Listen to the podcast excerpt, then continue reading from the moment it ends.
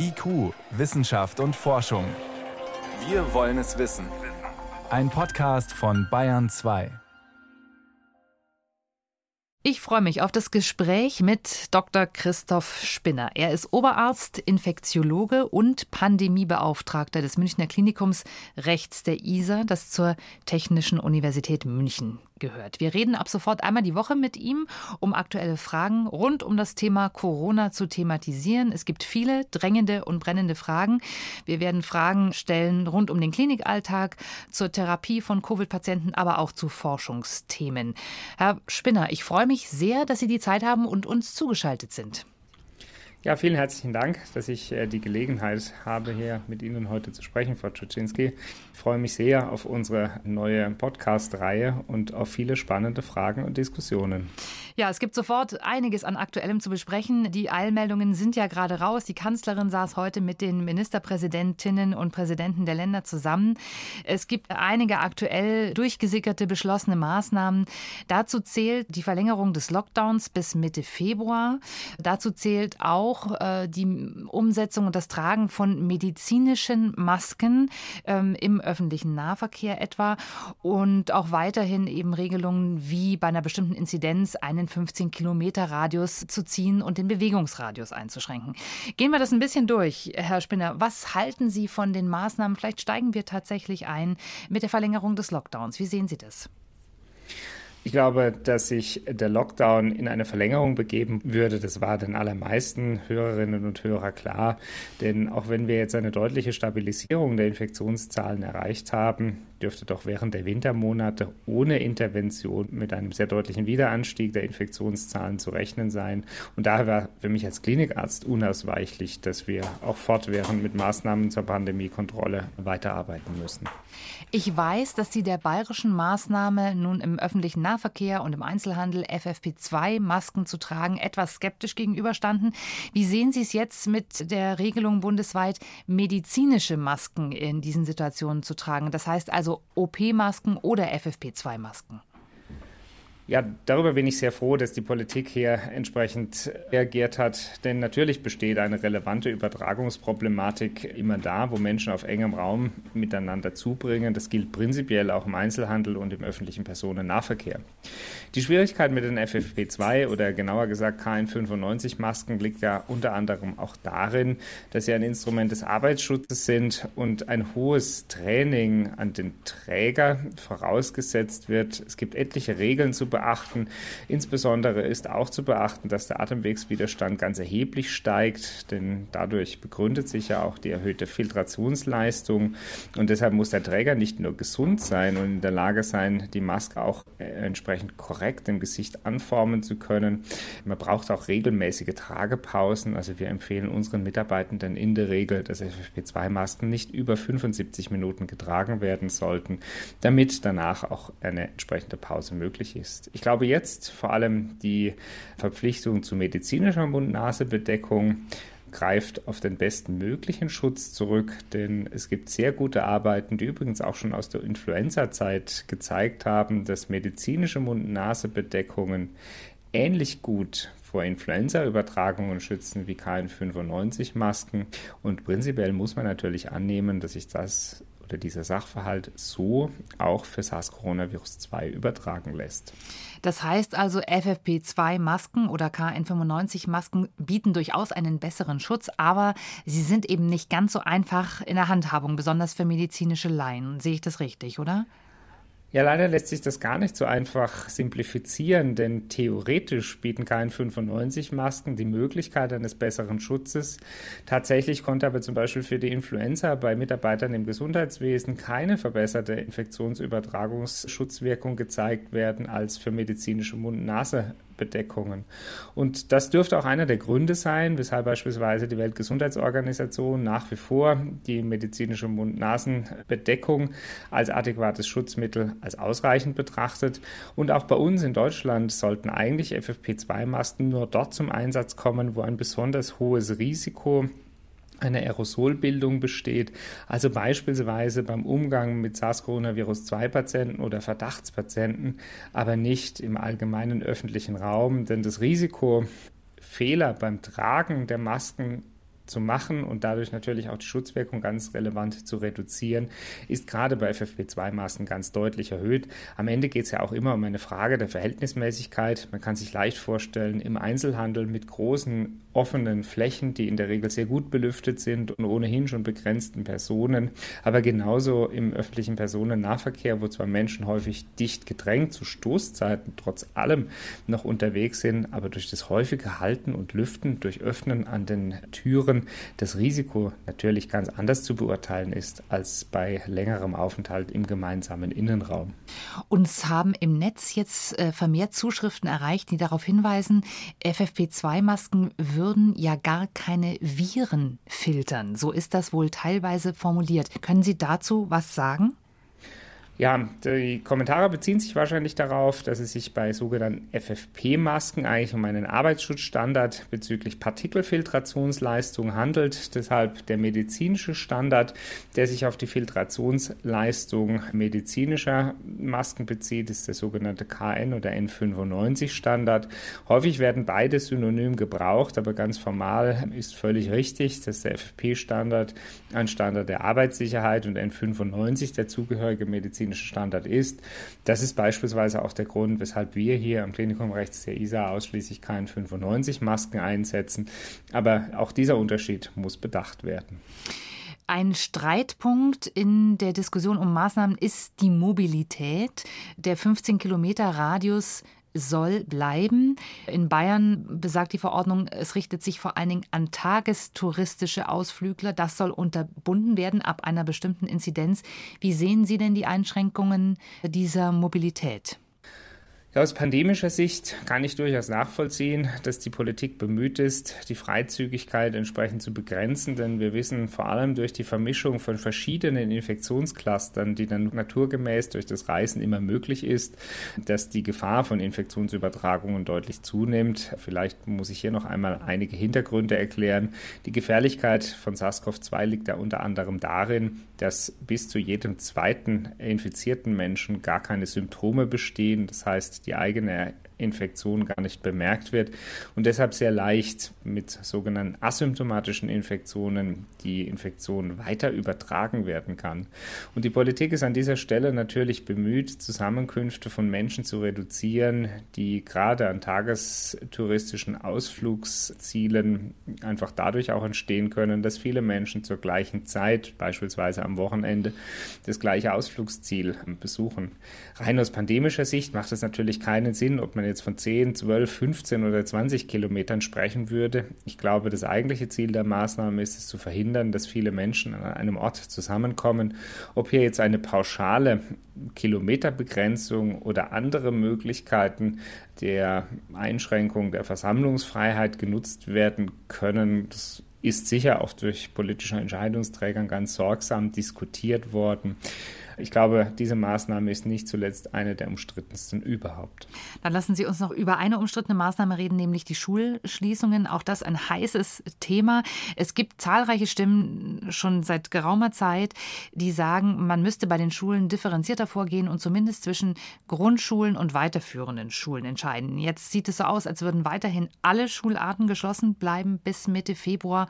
Haben Sie dazu eine Meinung? Ja, ich glaube, Schulen sind im Kontext der Covid-19-Pandemie Bestandteil einer sehr emotional aufgehitzten Debatte und ich kann das auch gut nachvollziehen, denn man darf an dieser Stelle ja nicht nur die medizinischen Belange nach der Verhinderung der Übertragung sehen, sondern muss auf der anderen Seite auch das Recht auf Bildung jedes einzelnen Schülers oder jeden, jeder einzelnen Schülerin entsprechend würdigen und sehen.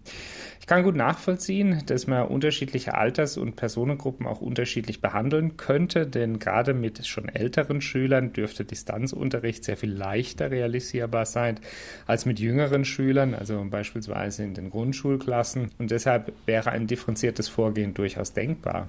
Annehmend von der Sommerpause und den deutlich rückläufigen Infektionszahlen in den Sommermonaten wurde aber durchaus häufig auch die Tatsache diskutiert, Schulen seien keine Pandemietreiber.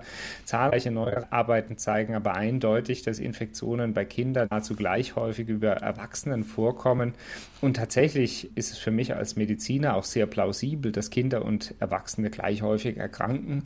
Einzig unterschiedlich ist die Schwere der Erkrankung, während Kinder in der Regel eine milde oder gar vollkommen symptomlose Infektion haben, ist es bei älteren äh, Schülern dann natürlich häufiger so, dass es hier auch zu manifesten Erkrankungen kommen kann. Jetzt, was kann man daraus für den Alltag ableiten? Ich glaube, wir haben über Covid-19 auch gelernt, dass das Virus es liebt, an einem Ort mit vielen Menschen idealerweise schlecht gelüftet zusammenzukommen, um sich ideal verbreiten zu können. Darauf zielen ja im Grunde alle Maßnahmen ab. Kontaktreduktion, die Vermeidung größerer Ansammlungen von Menschen, die Mobilität von beispielsweise Lehrkräften durch verschiedene Lehrklassen. Und insofern war es für mich von Anfang an wenig plausibel, dass der Schulunterricht im Winter dieses Jahr stattfinden könnte wie zuvor. Welches Vorgehen jetzt hier tatsächlich das absolut Richtige ist, äh, ist schwierig und ich glaube, es muss auch dem Umstand Rechnung getragen werden, dass die Digitalisierung des Bildungswesens ebenso wenig über Nacht erreichbar ist, wie uns das im Gesundheitswesen gelingen kann. Aber hier den richtigen Kompromiss zu finden, bleibt eine ganz große Herausforderung. Dann lassen Sie uns doch mal über das Licht am Ende des Tunnels reden, Herr Spinner. Und das gibt es ja inzwischen.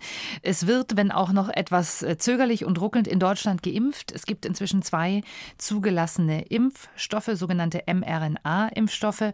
Und es gibt weitere Impfstoffe in der Pipeline. Und an einem ist auch Ihr Klinikum beteiligt. Das ist ein Vektorimpfstoff der Firma Johnson Johnson. Und äh, der ist jetzt in die Phase 3 gegangen, also in die letzte Prüfungsphase. Phase. Man konnte aus Brüssel schon hören, dass da vielleicht im Februar eine Zulassung zu erwarten ist. Erzählen Sie uns, was ist das für eine Art Impfstoff, den Sie da jetzt testen?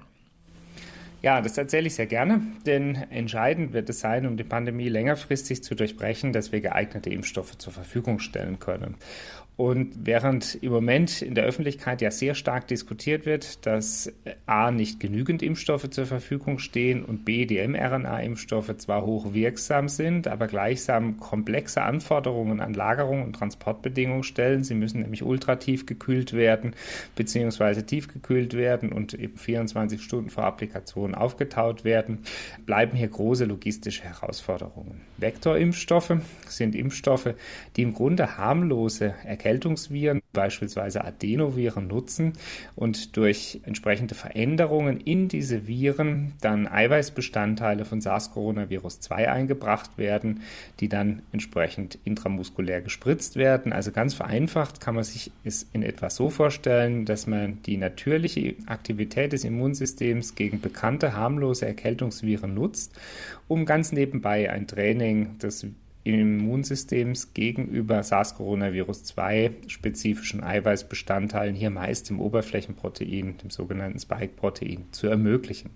Und genau dieses Impfprinzip verfolgt auch die Johnson Johnson Adenovirus-Plattform, an deren Phase 3 Studie, der Ensemble 2 Studie, wir hier in München beteiligt sind. Im Rahmen einer Dosisfindungsstudie, also der Phase 1-2a-Studie, konnte bereits gezeigt und letzte Woche in einer wissenschaftlichen Fachzeitschrift veröffentlicht werden, dass 90 Prozent der Teilnehmer nach einer einmaligen und 100 Prozent der Teilnehmer, Teilnehmer nach einer zweimaligen Impfung sogenannte neutralisierende Antikörper gegen SARS-Coronavirus-2 gebildet haben, also die Grundlage für eine Abwehr des SARS-CoV-2-Virus. Und in der Phase 3 Prüfung, an deren Durchführung wir unter anderem hier am Klinikum Rechts der ISA der TU in München beteiligt sind, geht es jetzt darum, bei vielen tausend Menschen herauszufinden, ob diese Impfung sicher und gleichsam effektiv ist. Dafür laufen derzeit zwei parallele Studienprogramme. In der sogenannten Ensemble 1 Studie wird eine einmalige Impfung, in der bei uns im Moment durchgeführten Ensemble 2 Studie eine zweimalige Impfung untersucht. Und wenn alles gut geht, dann können die Daten der Ensemble 1 Studie bereits in den nächsten 14 Tagen erwartet werden und wären theoretisch die potenzielle Grundlage einer möglichen Zulassung durch die Arzneimittelbehörde. Und das heißt, dass wir auch mit einer Dosis und 90 Prozent Schutz schon ganz gut dabei wären. Also es würde eine Dosis reichen, um einen sehr weitreichenden Schutz zu erzielen. Ja, genau diese Frage ist an der Stelle noch offen. In der Phase 2 Studie konnte eindeutig gezeigt werden, dass 90 Prozent der Teilnehmer bereits nach einer einmaligen Gabe in 90 Prozent neutralisierende Antikörper hatten. Ob das allerdings auch gleichsam 90-prozentigem Schutz entspricht, das muss in Phase 3 Studien herausgefunden werden, denn die bloße Anwesenheit neutralisierender Antikörper heißt noch nicht, dass Covid-19-Erkrankungen auch wirklich zuverlässig vermieden werden und genau darum geht es im primären Studienziel dieser Studie. Wir werden nur noch wenige Tage und Wochen Geduld haben müssen, um dieses zu wissen. Im besten Fall wäre es durchaus denkbar, dass auch eine einmalige Gabe bereits schützen kann. Ob jetzt eine ein- oder zweimalige Impfung besser schützt und wie groß die Differenz ist, finden wir derzeit in den Studien heraus. Und es wird ganz entscheidend sein, denn Adenovirusvektoren haben mehrere Vorteile. Zum einen müssen sie in der Regel nur gekühlt werden, stellen also weit weniger anspruchsvolle Bedingungen an die Transport- und Lagerungsbedingungen, sind ebenso auf großen Plattformen herstellbar und damit in großer Menge auch abrufbar zu machen. Und wenn zusätzlich noch eine einmalige Impfung ausreichen würde, dann wäre ein weiterer Vorteil für diesen Impfstoff möglich. Aber hier bleibt es die Studiendaten zunächst abzuwarten. Wenn Sie sagen Phase 3 Studie, dann reden wir ja nach gutem wissenschaftlichem Standard von Studien, wo die eine Hälfte der Probanden tatsächlich geimpft wird und die andere Hälfte kriegt ein Placebo, um eben vergleichen zu können, wie die Wirkung ist. Jetzt haben wir aber ja inzwischen in Deutschland zugelassene Impfstoffe. Wie ist denn das ethisch geregelt? Also wenn man Probanden hat, die eben nicht wissen, ob sie eine tatsächliche Impfung bekommen oder den Placebo, dann setzt man sie natürlich einem gewissen Risiko aus. Ist das ethisch denn so leicht vertretbar? Diese Frage ist absolut berechtigt und äh, als Leiter der klinischen Prüfung habe ich sie auch genau in dieser Form mit der zuständigen Ethikkommission sehr ausführlich erörtert. Sie wissen auch, dass bislang etwas mehr als ein Prozent der deutschen Bevölkerung geimpft wurde. Also obgleich zwei Impfstoffe zur Verfügung stehen, bislang nur Menschen mit einer sehr hohen Impfstoffpriorität, also Menschen über 80 Jahre bzw. Mitarbeitenden in Krankenhäusern, die Covid-Patientenversorgung betreiben, überhaupt die Möglichkeit haben, Zugänge zu Impfstoffen zu erhalten. Innerhalb dieser Studienprogramme besteht jetzt für Menschen mit Risikofaktoren, aber auch für solche ohne Risikofaktoren die Möglichkeit einer freiwilligen Teilnahme. Und es trifft zu, was Sie eingeführt hatten, dass die Wahrscheinlichkeit, einen Impfstoff oder ein Placebo zu erhalten, durch einen Zufallsgenerator mit je 50 Prozent erzeugt wird. Übrigens wissen auch wir Studienärzte nicht, ob unsere Probanden Impfstoff oder ein Placebo erhalten. Die Studie ist so gestaltet, dass sie vollständig verblindet, sowohl für Probanden wie für die Prüfärzte ist. Sollte es allerdings zu einem x-beliebigen Zeitpunkt während der Dauer der Studie ein Impfangebot für unsere Probandinnen und Probanden geben, dann besteht selbstverständlich die Möglichkeit, die Studie vorzeitig abzubrechen, die Verblindung zu brechen, um herauszufinden, ob Impfstoffe verabreicht wurden oder nicht. Also es wird niemand schlechter gestellt sein, der in dieser Impfstoffstudie in Deutschland teilnimmt. Und dies ist auch eine der zentralsten Bedingungen und Voraussetzungen für unser Prüfzentrum gewesen, um die Studie hier in unserem Zentrum anzubieten.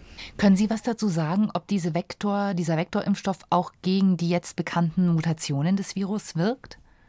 In den letzten Tagen wurden ja verschiedene neue Mutationen diskutiert. Ich glaube, allen bekannt sind mittlerweile die englische Mutation bzw. die südafrikanische Mutation. Ähm, äh, alle Impfstoffe zielen im Moment auf eine Immunität gegenüber dem Spike-Protein, also dem Oberflächenprotein des Coronavirus. Dieses kann sich auch nicht x-beliebig verändern, denn das Spike-Protein wird benötigt, um mit den menschlichen Zellen zu interagieren. Also würden sehr starke Veränderungen auftreten, dann wäre das Virus schlechter gestellt. Es könnte sich sehr viel schlechter in Menschen vermehren. Äh, die Mutationen, die jetzt bekannt sind, werden ja mit einer deutlich günstigeren Eigenschaft der Vermehrung in Zusammenhang gebracht, weshalb immer wieder diskutiert wird, dass sie möglicherweise noch infektiöser sein könnten. Alle bislang durchgeführten Arbeiten zeigen, dass die in Zulassung befindlichen Impfstoffe wirksam sind. Man muss das natürlich für jede Mutation im Einzelnen erneut prüfen, aber es gibt derzeit keine Hinweise, dass bekannte Mutationen mit einer Nichtwirksamkeit gegenüber den Impfstoffen verbunden sind. Lassen Sie uns zum Schluss noch einmal auf Maßnahmen kommen. Damit sind wir heute auch eingestiegen. Uns erreichen gerade im Netz sehr, sehr viele Anfragen, unter anderem auch eine derzeit kursierende Studie aus den USA, aus der Uni Stanford. Gemacht hat sie der Gesundheitswissenschaftler und Statistiker John Ioannidis. Und ich verkürze mal ganz stark. Er stellt mit seiner Untersuchung im Prinzip in Frage, was die Maßnahmen, die jetzt auch hier in Deutschland beschlossen sind seit einiger Zeit, wie eben Schließungen aller Art, Kontaktreduktionen aller Art, was die tatsächlich bewirken können. Also er sagt zum Beispiel, härtere Maßnahmen bringen nicht wirklich was im Vergleich zu Ländern mit weniger harten Maßnahmen wie Schweden oder Südkorea. Wie schätzen Sie das ein, Herr Spinner? Es gibt ja auch andere Studien zum Thema, die genau das Gegenteil sagen glaube, eine der schwierigsten Herausforderungen, gerade bei Modellierungsstudien, besteht ja darin, einschätzen zu können, wie praxisnah sie sind. Und wir hatten vor allem im Frühjahr schon Erfahrungen mit Modellierungen von Studien zur zweiten Welle gemacht. Viele, die vorhergesagt hatten, dass die zweite Welle noch heftiger sein wird als die erste Welle, sollten recht behalten. Aber es gab natürlich auch noch andere Studien, die vollkommen anderes gezeigt hatten. Und es wundert mich jetzt tatsächlich wenig, dass die Wissenschaftler in dieser Studie zeigen können, dass die Einflüsse von Lockdown-Maßnahmen in unterschiedlichen Ländern ganz unterschiedliche Wirkungen haben. Denn entscheidend für die Verbreitung des Coronavirus ist ja neben den klimatischen Bedingungen auch die Verhaltensweise des Menschen. Also wie viel Aufenthalt erfolgt in Innenräumen, wie sind Risikofaktoren beispielsweise im Schulbetrieb, wie dicht ist die Bevölkerung.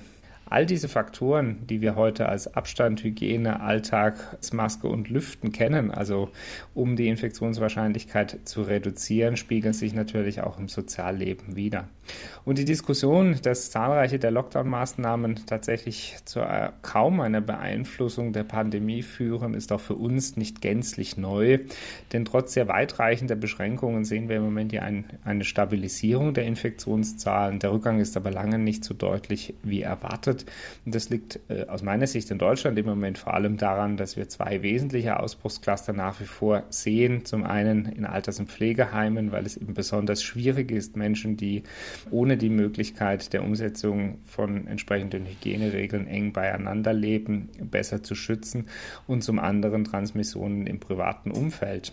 Und um vielleicht zusammenzufassen und auf diese Studie zurückzukommen, soll uns das auch daran erinnern, dass insbesondere Mediziner, aber auch Politiker immer wieder sehr genau überlegen und abwägen müssen, ob die Verhältnismäßigkeit von Maßnahmen zur Pandemiekontrolle auch wirklich dem Ziel entspricht. Und diese Diskussion hatten wir in den letzten Tagen, vor allem ja auch im Zusammenhang mit der FFP2-Maskenpflicht im öffentlichen Raum.